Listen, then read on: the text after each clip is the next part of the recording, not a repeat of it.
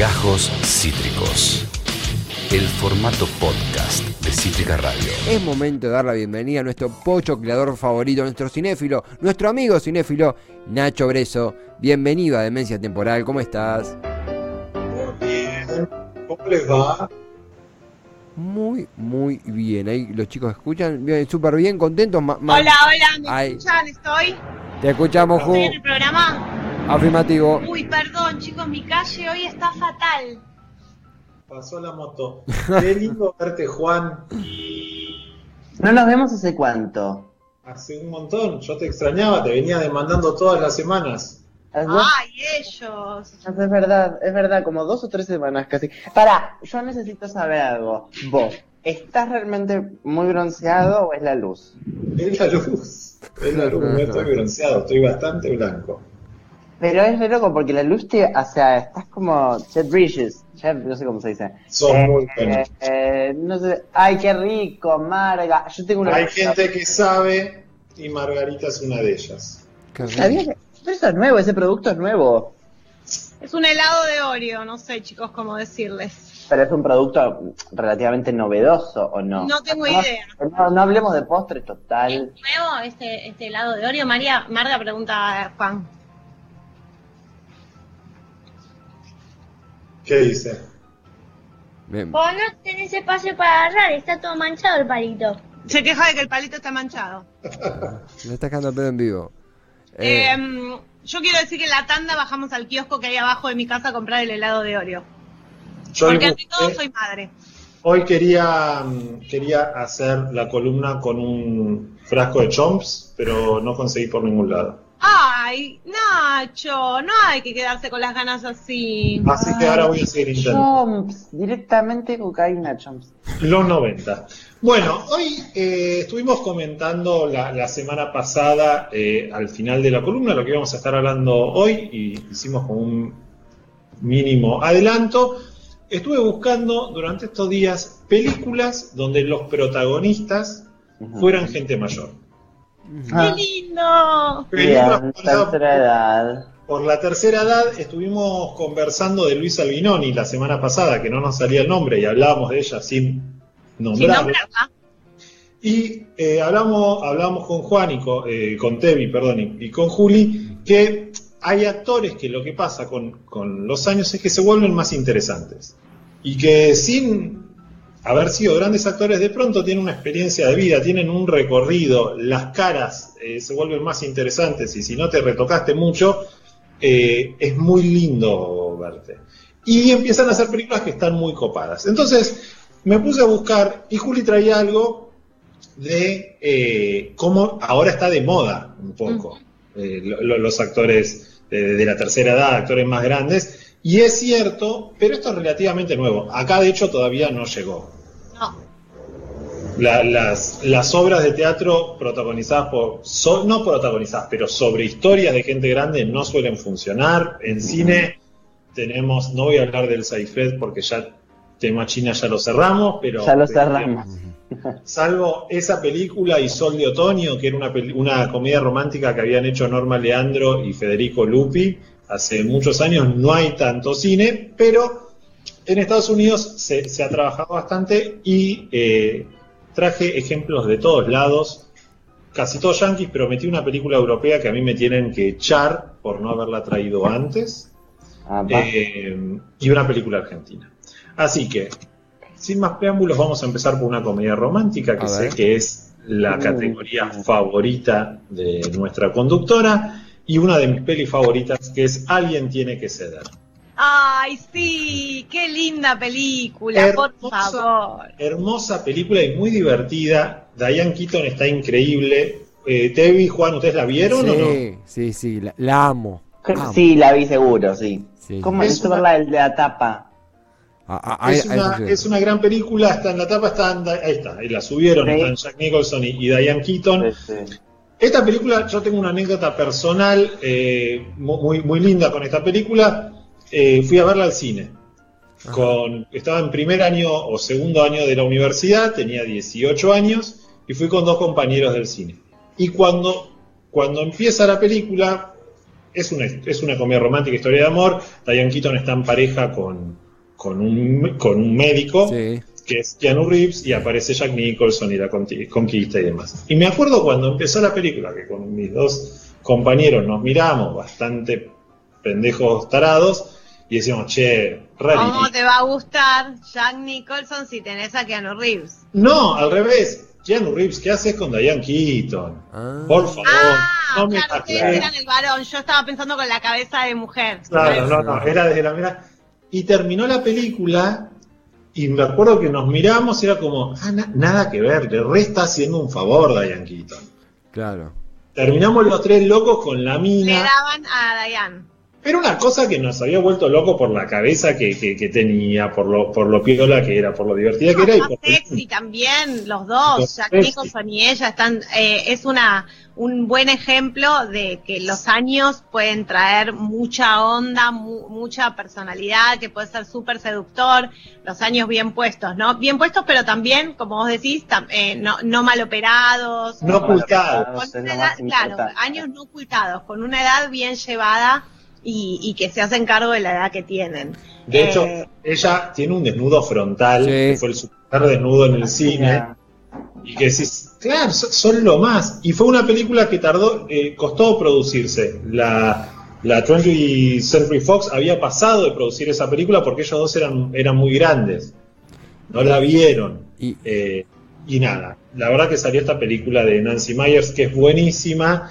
Y como decía Juli recién, son tipos que crecieron bien y que se hacen cargo de que son grandes.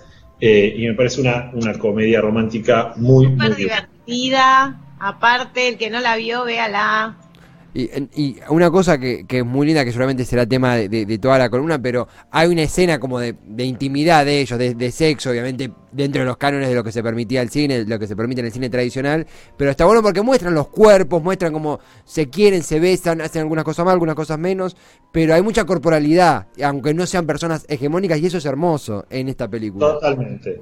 Yo, lo que lo que vi que encontré como factor común en todas las películas que- que les traje es hay algo muy interesante en esta gente que está que es grande, que tiene como un recorrido de sabiduría y de que les chupa todo un poco un huevo Claro. y eso los hace muy atractivos, pero al mismo tiempo están dispu- dispuestos a aprender cosas nuevas de ellos mismos. Me encanta. me O encanta. sea, eso, eso lo vuelve muy rico. Y en esta película se revé, porque el personaje de Jack Nicholson es como un re mujeriego que, que, que nunca se puede comprometer a nada, y Diane Keaton le, le mete un freno, y el tipo se empieza a replantear, bueno, quién ha sido él con las mujeres y demás, cuando no, no tenía por qué, digamos, en cuanto a edad. No, no, no es gente que se abandona. Claro. Y, y eso hace que se vuelva interesante esta tensión entre el tipo que tiene, la persona que tiene mucho recorrido, eh, que ya está de vuelta, pero que aún así está dispuesto a replantearse cosas de sí mismo. La segunda peli que les traje no tiene nada que ver, me fui por una de ciencia ficción y quería encontrar una película de ciencia ficción protagonizada por viejos. Opa. Y lo logré. Y les traje esta película que se llama Jinetes del Espacio. La premisa de de- la película Esa. es genial. Son eh, estos cuatro protagonistas. Es una película de Clint Eastwood y son estos cuatro protagonistas: Clint Eastwood, Tommy Lee Jones, eh, Donald Sutherland y James Garner. Que la historia es que ellos eran unos astronautas que en los 50, plena Guerra Fría, competencia por, por ver cuando el hombre llega a la Luna, o había llegado, no sé qué leyó exactamente, pero en, en, en plena eh, épica espacial rusa contra yanquis, arman una estación lunar. Una estación no lunar, una estación espacial. No va que pasan muchos años, la estación, la estación eh, esta solar, lunar, no sé cómo se llama, se rompe y hay que ir a arreglarla. Y lo que pasa es que es tan vieja que no tienen, no saben cómo arreglarla. Está hace mil años orbitando por a- arriba nuestro y nadie sabe cómo arreglarla. Entonces llaman a los astronautas originales que la instalaron. ¡Ah, qué lindo! ¿Cómo se llama esta? No la conozco. Tiene, ah, eh, tiene- del espacio. Y toda la película es muy divertida porque juegan en- todo el tiempo con cómo es volverlos a preparar a estos tipos en todo lo que, lo que implica ser un astronauta. Entonces hay gran, muy poco de la película pasa en, espacio, en el espacio, gran parte de la peli es ellos entrenando en la NASA. Claro. Y cómo los tipos estaban de vuelta, retirados, jugando al golf, con un matrimonio otro que estaba medio medio, otro que estaba medio enfermo, y de pronto se vuelven a poner las pilas y se vuelven a entrenar para ir al espacio. Hermosa. Es muy, muy, muy buena Ya película. les veo las caras y ya me interesan más que tres pibes jóvenes de acá a la China. Total, total, total. Y, y Clint Eastwood es un gran director. A mí es un tipo que me vuelve loco y que tiene algo muy raro Clint Eastwood, porque en un punto me, me hace- es rarísima la comparación, pero a ver si, si me la bancan. Me hace acordar como Vargas a Vargas Llosa. Tipos que me caen mal, ellos, pero que después producen cosas que son re lindas. Sí, banco, banco, banco. Hasta- son parecidos físicamente. Republicano, recalcitrante, lo apoyaba Trump, qué sé yo, pero de pronto todas las películas de él tienen algo vinculado a la inclusión, a pensar en un otro diferente. Que digo, ¿cómo? No, no entiendo cómo se mezclan los dos mundos. Pero la verdad que Los yankees es muy común, porque tienen medio como un discurso a veces eh, de sus valores que después no coincide con lo que realmente es. puede ser, puede ser, sí, no está mal, no está mal. Pero el tipo se ha metido con temáticas, qué sé yo, la película está La Mula, como decís, ah, vos ves que hay otra realidad de gente que sufre, entonces, pues, ¿cómo podés, no sé, Claro, claro. hacer eso que vos decís. Eh, pero bueno, esta película concretamente está genial. La iba, siempre que lo estamos nombrando últimamente, la iba a protagonizar John Connery y después el tipo no cerró. eh, así que fueron con, con otro, pero está, está muy buena, es muy divertida, es muy tierna. Y de vuelta, este aprendizaje de, de gente, de gente grande. La siguiente película, como les dije, a mí me tienen que echar por no haberla nombrado antes. Yo no puedo haber hablado de biopics y no hablar de esta película. Es una peli que tiene un año y es de las mejores que vi en los, el último tiempo. Ya sabemos qué vas a decir. ¿Cuál voy a decir? A ver. Rocketman. No. No, no. Mentira, aparte organizado no por tiene la consigna. Dolor y Gloria. Ay, qué linda peli. Esto la vi tres veces la semana pasada. Es- explíquenme esta película. Es para los que. Es la historia de Almodóvar, básicamente, protagonizada eh, por Antonio Banderas. Que está. Lo siguiente de fenomenal es como está Antonio Banderas en esta No, película. no, eh, Porque aparte. Almodóvar lo hace actuar bien a él. Almodóvar lo hace actuar bien y copiando claros gestos de Pedro. Eh, Antonio le copió varias cositas. Bueno, tiene eh, prendas de vestuario que son reales, eh, auténticas de Pedro. Eh, grabaron en la casa de Pedro, el departamento donde filmaron la película es en el de Pedro, parece. A mí lo que me impresionó es, es, eh, lo bien que, que- que Banderas retrata la fragilidad. ¿La? Fragilidad. Por Este favor, totalmente de acuerdo. que- y, y me pareció eh, lograr eso. Es verdad lo que ustedes dicen, Almodóvar lo hace actuar bien. Tiene algunas cosas hermosas. La peli eh, de estas circularidades, la que hace de mamá de Almodóvar, ahí está, justo la, le enfocó la cámara, es la misma que hacía de madre de él en Atame, hace 30 años. Pero no es la madre de Almodóvar. No, no, no, no, no. Es la misma actriz que hacía de madre de Antonio Banderas hace, hacía 30 años. Ah, porque Almodóvar ha hecho actuar bastante a su mamá, no me acuerdo qué era. Ay, no, chicos, veo imágenes de esta película y me vuelvo loca. Yo la vi en el cine, me, me No, fascina. no, es preciosa, es preciosa. Visualmente es increíble. eh, es Ah, tanto no, el libro, todo está bien, todo está bien en esa película. La no hay única- una escena que esté ma- mal.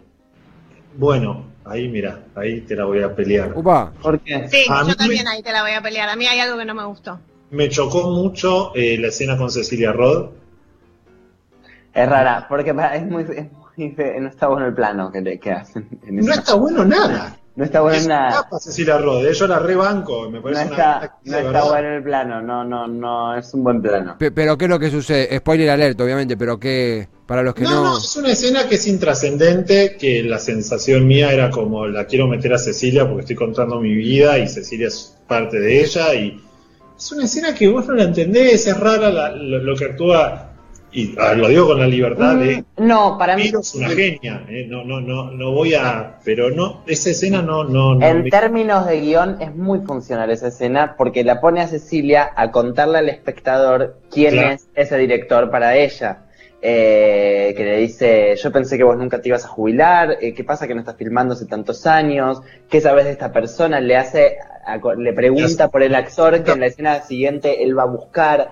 es una escena que es, es, es un poco rara, pero que está muy bien puesta para mí. donde está. Estamos hablando con el nuevo especialista en Pedro Almodóvar, que esta Claro. casa de altos estudios, que estamos esperando todos la clase magistral sobre Almodóvar, que, que ya dio en la escuela de cine, queremos que la dé acá. Eh, no, a mí no me gustó mucho, eh, ay, qué lástima, porque es eh, tirarle, tirarle tierra a nuestros compatriotas, pero no me gustó la, la de Les Baraglia, no me gustó. Yo lo adoro a él, eh, pero no. Sí, sí, es lo más, pero sí, a mí no es un... Pero no te gustó act- él a nivel. No, no, no, no, actuación? no, no, toda esa escena no me gustó. No te gustó. varias escenas. No, hay una que es la peor.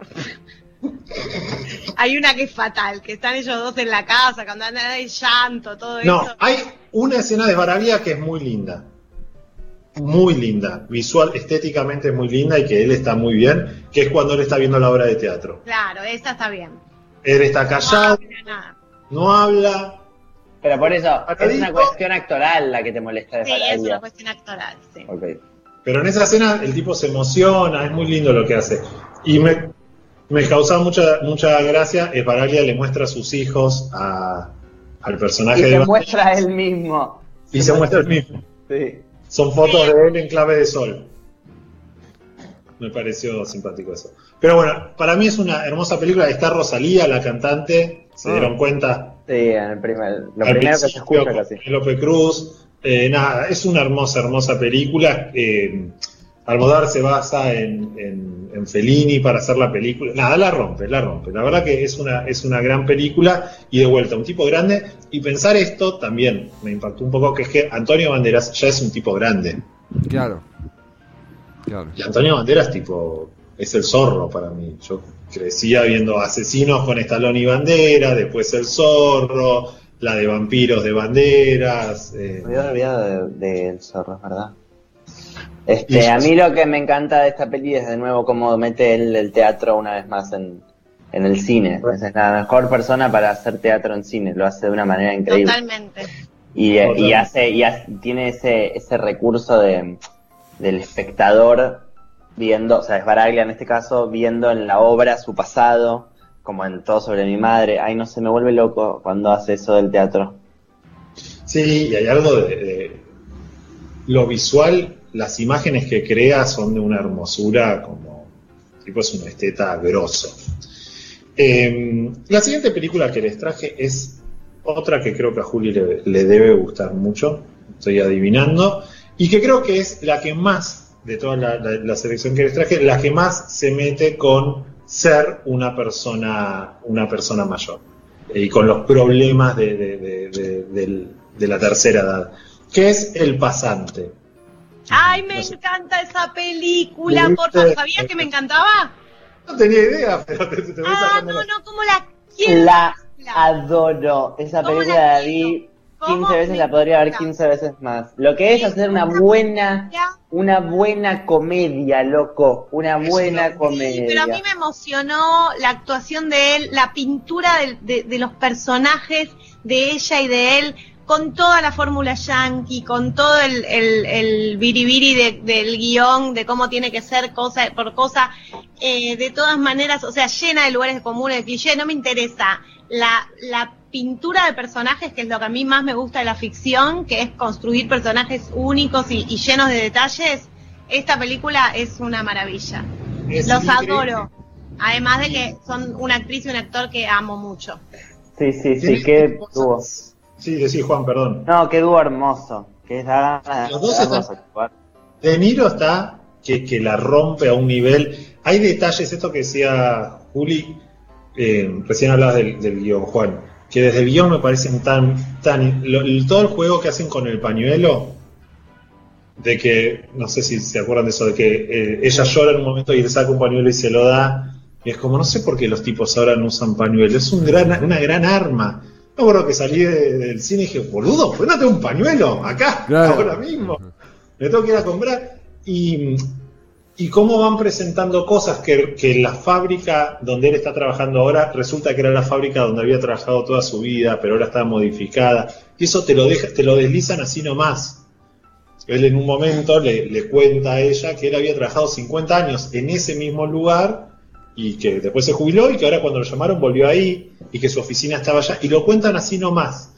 Eh, y es muy hermoso porque tiene todo otro significado. Y una cosa que tiene para mí muy interesante esta película y que vamos a retomarla la, semana que viene con el tema de la semana que viene es cómo no baja línea.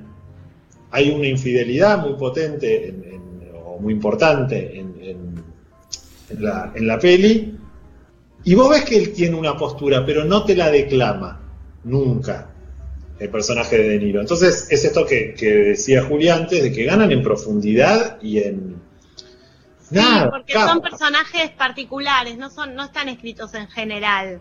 Total. Eh, engaña porque parece una peli yankee eh, tipo de manual y tiene una, una particularidad y tiene un relato de, de ciertas tribus también. Eh, y, y para mí es un, un relato también muy, muy potente del tiempo, del, del uso del tiempo en la edad, ¿no? Sí. Cómo, cómo es el uso del tiempo de ella, cómo es el uso del tiempo para él. A mí esas cosas me fascinan, por eso me tengo una fascinación particular por, por ver y por escribir también personajes de, eh, más grandes, porque mm, tiene es, es, es, eh, estar en la vida como con otros anteojos totalmente diferentes. Nosotros Bueno. vivimos corriendo, corriendo. Ella anda en bicicleta dentro del trabajo. Eh, tanto es así lo que decís, Juli, está tan bien que al final de la película, spoilers, lo lamento si no la vieron, ella tiene que tomar una decisión muy, muy importante, lo busca él para decírsela, eh, esta decisión, el tipo está haciendo eh, Tai Chi, Tai. Chi. Tai Chi en, en- en el parque y le dice, ahora no, vení, hagamos esto juntos. Y están los dos haciéndolo y se corta la película. Y nunca sabes qué eligió ella. Y no importa, porque el tema es que están viviendo el momento los dos. Es hermoso. Presente, Es hermoso. sí, sí. La manera de habitar el presente según cada edad es, es uno de los relatos más detallistas que tiene esta película que la adoro. Total. La siguiente peli que les traje es una peli argentina, eh, de uno de mis actores favoritos y, y que me, me parece una, una, no sé si una gran peli, pero una composición hermosa de él, eh, que es El último traje. El Es- último. El último traje. Es una película Ah, la vi en el cine por. Ay, las vi todas en el cine, qué canchera. por Solá, eh, que Miguel Ángel Solá hace de un, un sastre de 90 años que eh, vuelve a su, no me acuerdo si, creo que era Alemania o Polonia, no me acuerdo, pero vuelve a, su lugar de origen a morir.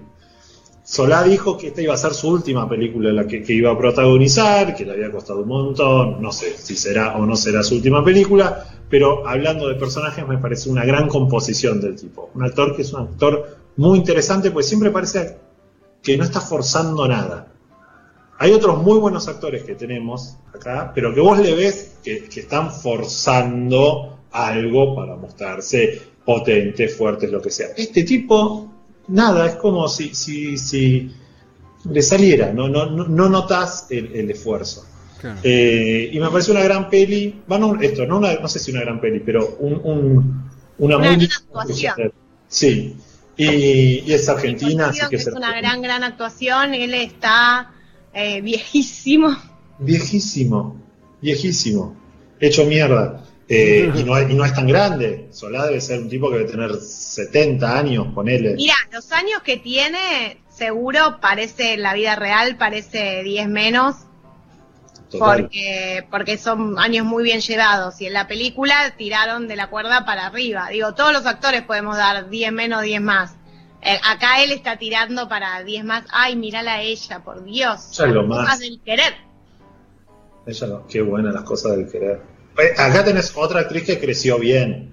Y que es una mujer de 70 años y estás impecable. Con sus Eh, canas, sus arrugas, pero bueno, es ella. Es ella.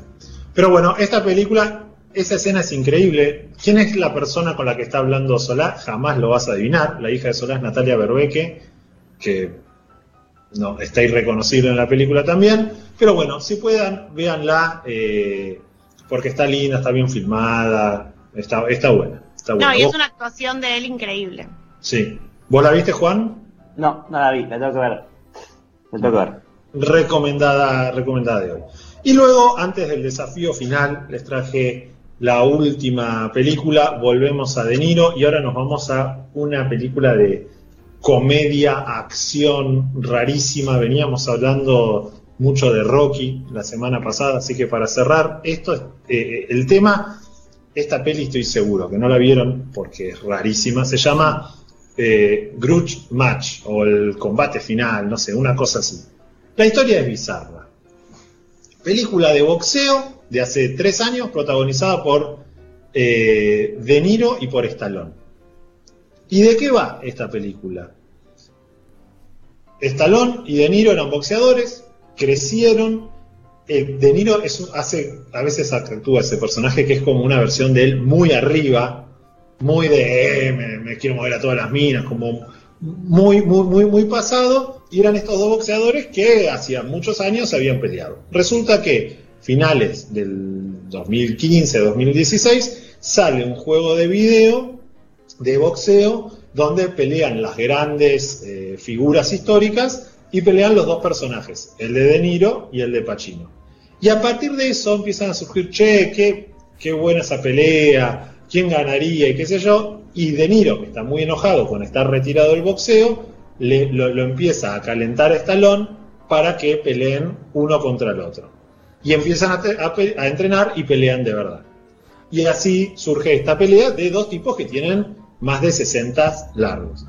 Y lo que tiene lindo esta película es que vos lo tenés a Stallone muy contento de que va a actuar con De Niro, entonces quiere actuar muy en serio, está muy compenetrado en, en ser un actor eh, profundo y lo tenés al otro lado, al otro cagado de risa, haciendo que nada, va, se levanta mina, en, en otro plan. Eh, está Aaron Narkin, que es un actorazo, un pelado que, que, aparecía ahí recién, y hay muchas referencias, acá estamos viendo el tráiler, a jodas internas. Por ejemplo, ahí está el personaje de Stallone, que va a entrenar eh, en un frigorífico, que era algo que hacía eh, Rocky oh, todo el tiempo, y su entrenador le dice, pero sos boludo, ¿por qué vas a entrenar pegándole a la vaca? ¿Qué culpa tiene? Eh, no, no, no, no, no pasa nada. Hay muchos chistes eh, internos en ese sentido, porque tenés a Stallone, que es Rocky, y a De Niro, que es Toro Salvaje. Espectacular. Entonces me parece que, que, está divertida, está muy original y es como un cierre que los dos hicieron a, a sus películas eh, boxísticas. Así que véanla, es una peli rara, no le fue bien, pero, pero está buena, está buena. eh, eh, sí. Para cerrar tenemos nuestro desafío, que es ¿qué película sobre la tercera edad hizo nuestra reina Meryl Streep? ¿Te contaron, Juan, ¿Qué? la que hice la semana pasada? La que les, la que saqué la no. semana pasada, mezclando sí, Meryl Streep con Sí, que te contamos. Te conté cómo, sí. cómo tuvimos que conectar a Meryl Streep. Yo lo desafié a conectar a Meryl Streep por, con Maradona, porque justo sí. teníamos, estábamos saliendo con, con toda esta columna el día que murió y dije, bueno, la única manera de remontar esto es hacer esta conexión. Y Nacho en dos minutos no. sacó el cumpleaños de Meryl Streep, el día del gol de la mano de Dios, ¿será? Sí, de los dos goles a los ingleses. Bien, eh, de los dos goles a los ingleses. Y después que, de, de, de, que pasó esto en demencia, inauguramos el TT Mundial Meryl Streep. Que fue, que fue conectar a Meryl Streep con Maradona, o sea, algo que nació acá en demencia y terminó recorriendo el mundo, el mundo, que es la conexión entre Meryl Streep y Maradona. Sí. Ahí les traje una foto de Meryl grande haciendo. ¡Ay, amo! Ah, impecable. La peli que traje también para cerrar con la primera es la película que hace Nancy Myers, que es la directora de la primera película que les mostré, Alguien tiene que ceder, que ceder es la que hace después. Oh. Y que se llama Durmiendo con Miedo. Me encanta esa película. Peli divertida. Divert ¿Qué, ¿Qué, tiene esta película? Nada, es divertida. Es, es divertida y a mí me encanta ver a Meryl en ese registro, en ese registro de comedia. Sí, sí, de, de ella divirtiéndose, mostrando sí, lo cool no sé. y lo elegante y lo fina que es, pero al mismo tiempo divertida. Eh, hace Ese muy buena. cuerpo hermoso. Igual. Hace, sí. Con el fanatismo que tengo por Meryl Streep, debo reconocer que en esta película me roba eh, las miradas con Alec Baldwin, que lo amo, tipo, me vuelvo loca. Alec Baldwin está genial, está genial y aparte está muy bien armada esa, esa pareja, te reimaginás que se debían cagar de risa juntos y se debían matar y por eso se separaron a la mierda, pero después hubo buena onda. Hay algo de, de- de- la premisa de la película es ella está estuvo casada muchos años con Alec Baldwin, se separaron y ella ahora está conociendo a este arquitecto que es Steve Martin y de pronto le vuelven a pasar cosas con su ex. Y todo lo que implica eso después de que te separaste durante muchos años estuviste casada, pibes grandes, todo, te separás y ahora de vuelta, ahora que está todo bien, te vuelve a pasar algo. Y Alec Baldwin está genial, pues es un tipo muy divertido. Es Eh, un actorazo. Y, y este No, no, y juntos son una bomba. Sexy. sí, Ahora, en unos días se estrena The Prom en Netflix, que es una peli de, que va a estar Meryl Streep musical que me muero de ganas de ver. vi el tráiler, me da un poco de miedo, pero, pero bueno, se- será vista. Miedo no, Nacho, tenemos que salir a bancar a nuestra... A No, no, por eso. Referente, a Yo muerte. la banco, yo, yo, yo soy de la Meryl, pero, de, bueno. de la Meryl línea fundadora, haga lo que haga. La fundadora, pero bueno. Me encanta, me encanta Nacho, eh, porque empezaste y terminaste con, con, con dos películas que yo las asocio mucho, que son Al- Alguien tiene que ser y It's Complicated, que aparte son de la misma época. Es la Eh, misma directora y la misma guionista. Ah, la misma directora, Claro. claro, son muy parecidas. La mina escribe Alguien tiene que ceder y después escribe esta. Claro, ¿puedo hacer una reflexión respecto a, a- al, a Todas. tu excelente exposición? Eh, a lo largo de todas estas historias vemos historias de eh, personas mayores de 60 años, en su mayoría, y siempre llama la atención cuando una mujer de esa edad sale con un pibe joven, caso Diane con Keanu Reeves, y no cuando eh, ellos, Alec Baldwin y demás, em, salen con una piba más joven. Eso está absolutamente legalizado y naturalizado y, y no, no tenemos idea hasta qué punto estamos colonizados en esa mirada. Ahora, hay una humorista yankee que se llama Amy Schumer, que a mí me divierte mucho, que hizo un sketch que me están diciendo que está preparado, que se lo acabo de mandar a los chicos, que se llama The Last Fuckable Day que son, o sea, quiere decir el último día cogible. Son Sí, sí. unas actrices, unas actrices grandes eh, que se reúnen, a ella es Amy, la, la, la dueña del programa, que las descubre. Eh, son Tina Fey, Julia, Julia Dreyfus y Patricia Arquette. Amy las descubre en el festejo del Last Fuckable Day, o sea, el último día garchable de Julia eh, Dreyfus. O sea, es una eh, festejan que ya, eh, o sea, despiden la garchabilidad de Julia como actriz, em, porque dicen que es un día en la vida de toda actriz en que los medios de comunicación deciden que nunca más resultará creíble que alguien quiera tener sexo con ella. Entonces, en el sketch charlan, eh, ¿te acordás cuando Sally Field era el interés romántico de Tom Hanks en Punchline y dos días después era su Pues madre en Forrest Gump? Dice Tina Fey. Y, Am- y Amy pregunta, ¿qué pasa con los hombres cuando es su último día garchable? Y las tres se mueren de risa. Es un poco ese el sketch. O sea, las, las mujeres como interés romántico de, de un hombre en, en el cine en general tienen una fecha de vencimiento. Ahora está empezando como a, a Sí, porque- modificarse eso y en general la primera que patea esas puertas eh, es la comedia, ¿no? Total. Total, porque aparte, hasta cuando podría estar enunciado, no lo hacen. Por ejemplo, Meryl Streep es 10 años más grande que Alec Baldwin. Claro, y Que no es una diferencia equiparados. tan, tan menor. Sin embargo, en la película, en lugar de explotar eso, no aparece en ningún momento. Claro. Decís, ahí retenes eh, esto que lo, lo que lo que dice Juli y no lo no lo no, no lo usan. No, no, no, no, no, no, no quieren saber nada. Pero bueno, Sí. es- son cosas que están empezando empezando a cambiar, por suerte, y entender Sí, que creo son que personas el, el coso. en el mundo de las series ya bueno con el método Kominsky que es una pareja de, de- bueno no una pareja digo dos protagonistas varones Grace and Frankie que son dos protagonistas mujeres eh, y un montón de series más que están saliendo eh, ya se está poniendo más allá hace rato ya que está de moda contar historias con actores que que la, la descosen, que tienen un humor aparte y que además las temáticas de, de gente adulta a mí me resulta más divertido. O sea, yo historias de pibes que no saben qué quieren hacer de su vida, aburridos, definiendo si Tinder o no sé qué, me embolo. O sea, lo más divertido que hay para contar una, una ficción es el conflicto. Total. Es así. Para esos pibes nos tenés a nosotros, Juli. Nos tenés a nosotros Por, para pibes que no saben lo que quieren. eso. Para eso es la vida real. Claro. Dame conflicto. Eh, Y, y a, y a esas edades ya los conflictos son mucho más grosos. Sí. Porque de pronto, me la juego, si- siguiendo con la misma temática, ¿me la juego por amor o no? ¿Me la juego por amor es, che, me quedan cinco años? ¿Voy Claro. a full con esta persona o no? Es, es- es otra historia. A- Empieza a jugar el ahora o nunca. Claro, claro, total. Y aparte, ¿cómo te mira el, el- cómo te mira la sociedad? Que con las historias de pibes eso no pasa. claro. Mm. Este es- Eh, así que nada, hay- por eso estas películas son tan entretenidas y tan profundas al mismo tiempo. Esta es una, una columna como el vino que cuan- mientras pasan lo- lo- la- las secciones, pasan las ediciones, se pone cada vez aún mejor. Hemos hablado de Alguien tiene que ceder, eh, Jinete del Espacio, Dolor y Gloria, El, eh, The el, el Pasante, digo bien.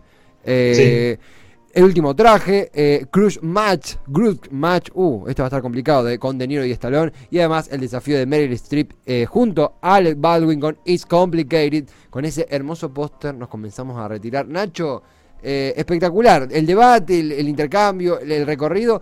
Y quiero ver la jinete del espacio. Es así, de todas las que nombraste, la que voy a ir corriendo hoy a ver porque realmente me partió el bocho. Y como siempre, excelente. Es muy divertida Claro. y nos vemos la semana que viene.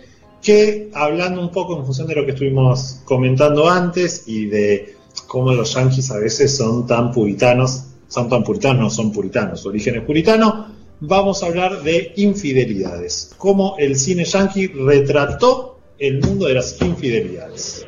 Se va a poner. Kenchi, me encanta. Nacho, te queremos. Te esperamos el próximo miércoles a las 2 de la tarde con para seguir pochocleando juntos. ¿Te va? Cuídense. Gracias, Nacho. Chao, chao. Hasta pronto, querido Nacho Breso. Encantadora, eclipsante, columna de cine. Esto fue Gajos Cítricos. Encontrá los contenidos de Cítrica Radio en formato podcast en Spotify, YouTube o en nuestra página web.